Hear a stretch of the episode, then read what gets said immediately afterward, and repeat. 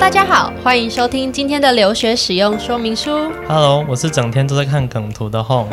我是 Ruby，今天你有要出没在各个咖啡厅吗？没有啦。今天我要带大家来到爱情咖啡馆，为大家带来一杯爱情特调。没错，今天我们要就要来讲大家最想听的异国恋。没有错啦。那 Home 你自己有什么异国恋的经验吗？其实我也没有很多经验啦，不过我发现在美国，他们对暧昧的定义其实跟台湾蛮不一样的。还有像肢体接触也是，像我跟很久没见面的女生朋友，有时候也会像用拥抱的方式来说嗨。哦，就是这些事对他们来说，其实就是很自然而然吗？嗯，嗯，了解。像我自己有在韩国念过书的经验，我就发现说，虽然一样是东方人，但是韩国男生他们对待女生的思维，其实有时候跟我们自己台湾的人不太一样。呃，举例而言，我自己印象最深刻的是，呃，有一次我跟一群朋友们去烤肉，虽然这不是一件暧昧的事情啦，不过那时候就大家在要准备烤肉的时候，我就看到，诶，大家要一起烤的时候，我也把夹子拿起来要一起烤。结果他们看我把夹子拿起来，他们突然很惊慌的看着我，啊，我也很惊慌的看着他们。我想说，嗯，是发生什么事了吗？他们就说，啊，你不用烤啊，你不用烤啊，烤肉是男生要负责的，女生你们就负责吃就好了。这么夸张哦。不过这样讲起来，我们好像也没有太多经验呢。嗯，对啊，因此我今天特别邀请到两位来宾。首先，其中一位是我的超级好朋友 Helena。Hello，大家好，我是 Helena。呃，我目前是在美国就读心理智商的硕士一年级。那呃，大学是华盛顿大学教育系毕业的。大家好。那、跟我一样哎。好，接下来是我们的艺术家 Tara。Aloha，我叫 Tara，我去年在伦敦读伦敦艺术大学的 Graphic and Communication Design，然后高中就读明道高职。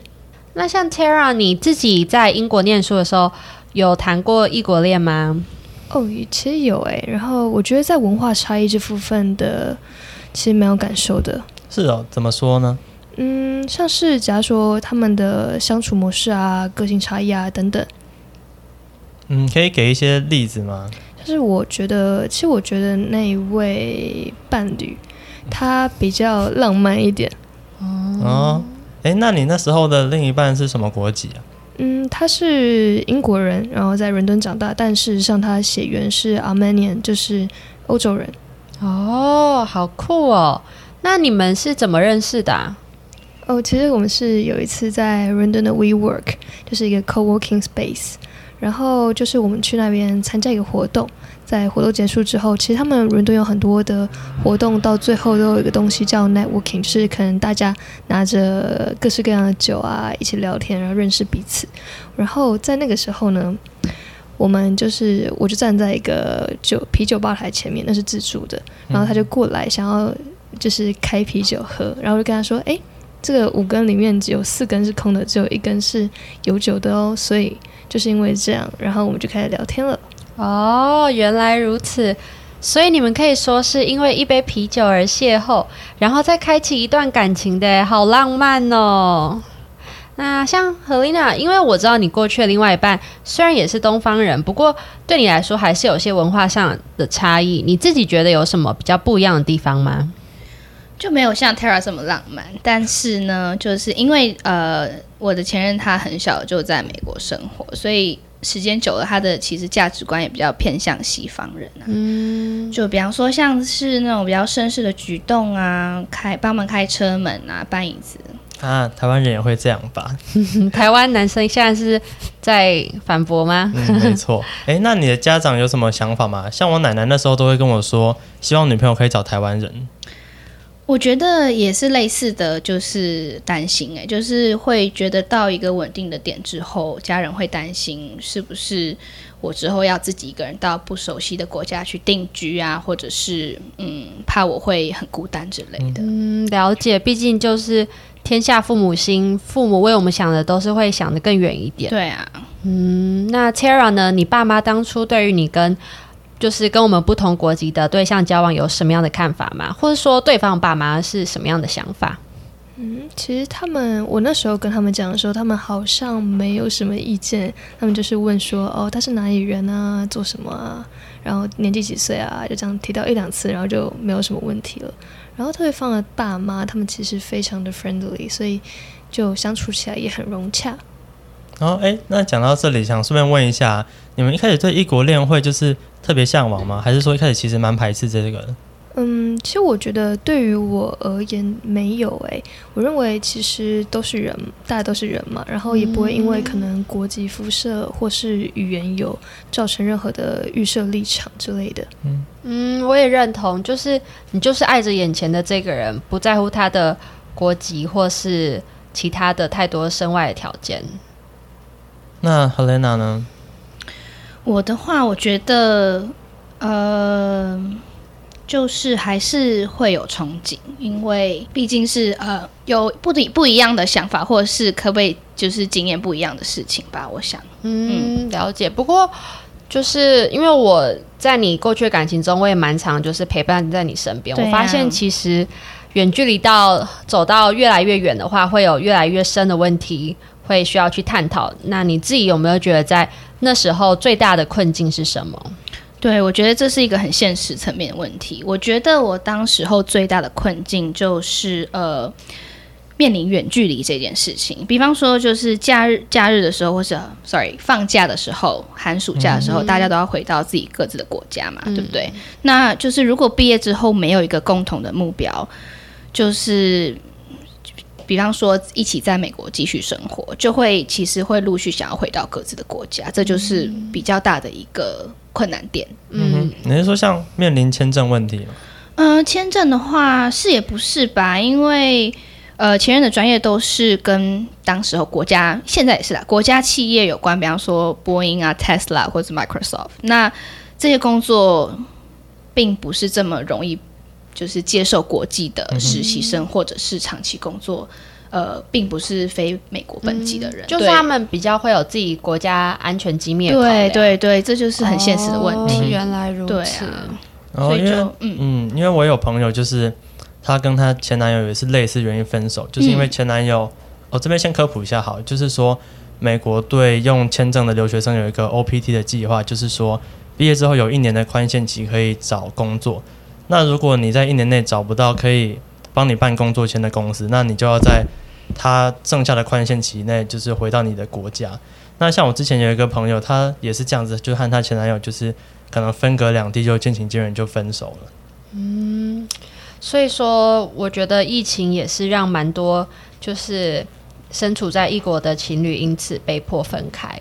像我自己的朋友，他那时他呃，就是过年的时候想说啊，回台湾过个年，然后再回韩国跟她的男朋友就继续相处。结果没想到，在她飞机要飞的前两天，疫情就爆发。那原本也是想说啊，可能顶多延宕个一两个月，没有想到后来疫情是越来越严重。那演变到最后呢，变成说，因为两方见不到面，反而相处上就会渐渐出现一些争执啊。但是因为见不到彼此，所以这样子的负面能量其实像滚雪球一样越滚越大，最后两个人的关系就就会因此而瓦解了。在这边，我还想要再跟大家科普另外一个小知识，就是根据呃英国 BBC 的著名律师事务所 Stewarts 他们指出，就在疫情期间，他们的离婚咨询量是增加了百分之一百二十个 percent，甚至像是在英国啊，他们三到五月不是他们就是在封城嘛，那在这三到五月的期间，因为大家就是有点半被迫的必须要待在家，也就等于说你们要在同一个空间。因此，在这段时间，他们的离婚咨询的量也是增加了四十二个 percent。其实像我自己也是因为疫情结束感情的诶。啊，是哦，是什么样的情况下？嗯，其实就是因为就是那时回到台湾嘛，然后可能就没办法有任何肢体接触啊，或听到或看到真正的人，然后也没办法再制造共同的回忆了，所以就渐渐的渐行渐远。嗯，了解。诶，我们会不会我们讲这么多，然后我们越说，大家就对异国恋从原本憧憬变成就是有点害怕，然后排斥啊？你是说美梦破灭吗？对啊，哎呦，不会啦，我觉得我来就拉回来一下好了，就是其实异国恋还是有很多很美好的部分，就是大部分都还是美好的，就是像我之前。呃，不管只是前任经验，还有其他朋友的经验，也是，就是因为在当下那个环境，我们只有彼此，家人也都不在身边。所以，当你们是彼此的唯一的时候，他就是你的家人。所以，你们会一起度过很多小事以及大事。就是你知道没有别人，你也知道他都会在。所以，其实还是有美好的部分啦。嗯，我那时候在美国也是，就觉得少了很多亲朋好友的依靠，就会觉得说，哎，跟另一半关系可能更紧密这样子。哦，了解。嗯，其实我们以前像是，其实他像我的伴侣，他也会，我们就会一起出游啊之类的。像是，for example，那时候我们就去了一个地方，一个小城镇，古老的小城镇叫做巴巴斯。然后那其实就像是，嗯，可以想象它是 Jane Austen 曾经住过的那那种古老小镇。然后在小镇的旁边呢，有一座很高很高的山丘。然后我们两个就好像爬山一样，爬到了它的最顶端。然后那最顶端其实还蛮有趣的是，就是那很像是一个世外桃源的感觉，就是有各种的游乐设施，然后完全没有人，然后空气超级好，景致也超级好。然后我们就在那边玩，两个人很开心。然后我觉得，但那个那一个。经验之所以那么惊艳的原因，经验 哇，押韵哦！经验之余的经验原因，其实是因为跟到对的人吧，所以他才那么美美好。天哪，我是在听小说还是看电影吗？我觉得你讲也太有画面了吧！这样子听起来感觉他是一个很浪漫的人呢，是那种很长就是看着你然后就对你说“哦，I love you” 的那种人吗？你说还要送玫瑰这样子吗？对，然后烛光晚餐。不是啦，不是那么制式化的那种浪漫。应该说，我认为他对于感情的浪漫是藏在于生活细节里吧。嗯，哎，那你们讲这些啊？那如果回到过去，你们还会就是想跟同一个人这样再一再在一起一次吗？我说我好了，我觉得会，但是也不会吧。就是因为像刚刚说的，就是没有他的陪伴陪伴，sorry，会孤单。嗯，但是呢。也会同时会想着说，会不会其实可以更遇到更好的那个人？就是你知道，还是想要有更好的对啊？嗯，对。所以你的意思就是说，我们所谓的两情不在天长地久，只在乎曾经拥有。其实曾经拥有这一段过去，你觉得也就够了。对啊，我觉得对，就是像你这样讲的，描述的很好，了解了解。那 Tara 呢？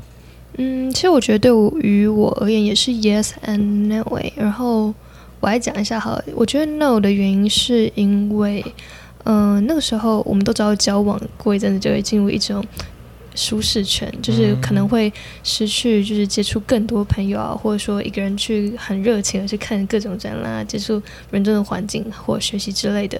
但对于 yes 的原因，其实是因为我认为，就整体来说这一段感情其实带给我很多像是文化冲击啊，或很大。得到很多经验的感觉，所以整体上的效应是正面的，所以就是 yes and no。所以就是还是有很多的成长这样子呢。嗯，那这样你们下次恋爱还会想要就是是异国恋吗？还是会偏好希望是自己同国籍的？嗯，其实我已经在下一段感情了。啊，哦，好，其实不对，是下下一段感情。什么？那对方是本国人吗？还是说也是外国人？嗯，现在这一个是本国人，然后上一个是外国人。哦，哎，那你两种都体验过啊？你目前比较喜欢哪一个？其实我觉得，嗯，其实没有偏说是外国人还是台湾人，他们都是独立的个案，这样子，嗯，都很不一样。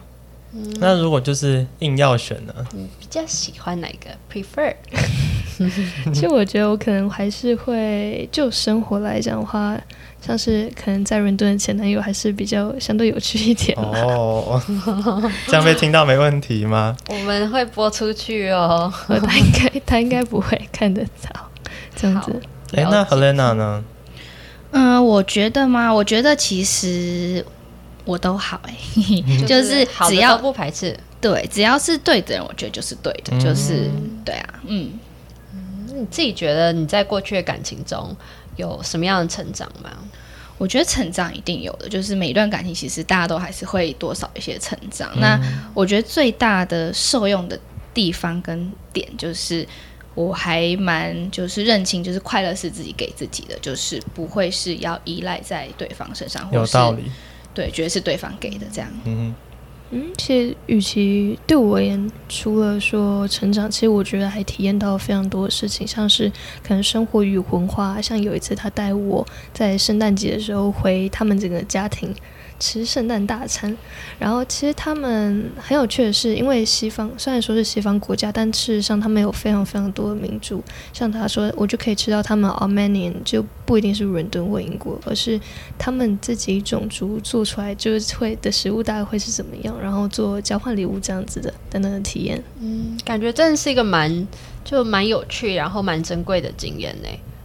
不过我很好奇的是，就像 Tara 你自己有跟就是跟你过去的伴侣，就是一起去见他父母，那你自己觉得有没有什么 tips 是可以带给我们听众的？就是说，当你要见一个呃跟我们不同文化的父母，有没有什么样的 tips？嗯，老实说，真的要说的话，我认为就是 be open-minded，然后 be friendly 吧。嗯，哎，那那你们有就是生活习惯有起过什么冲突吗？像电影上不是有些？外国人其实我有些朋友也会这样子，就是他们像进家门啊，就都不穿都不脱鞋，然后可能就是躺床了还穿着布鞋这样子啊，你们有没有这种问题？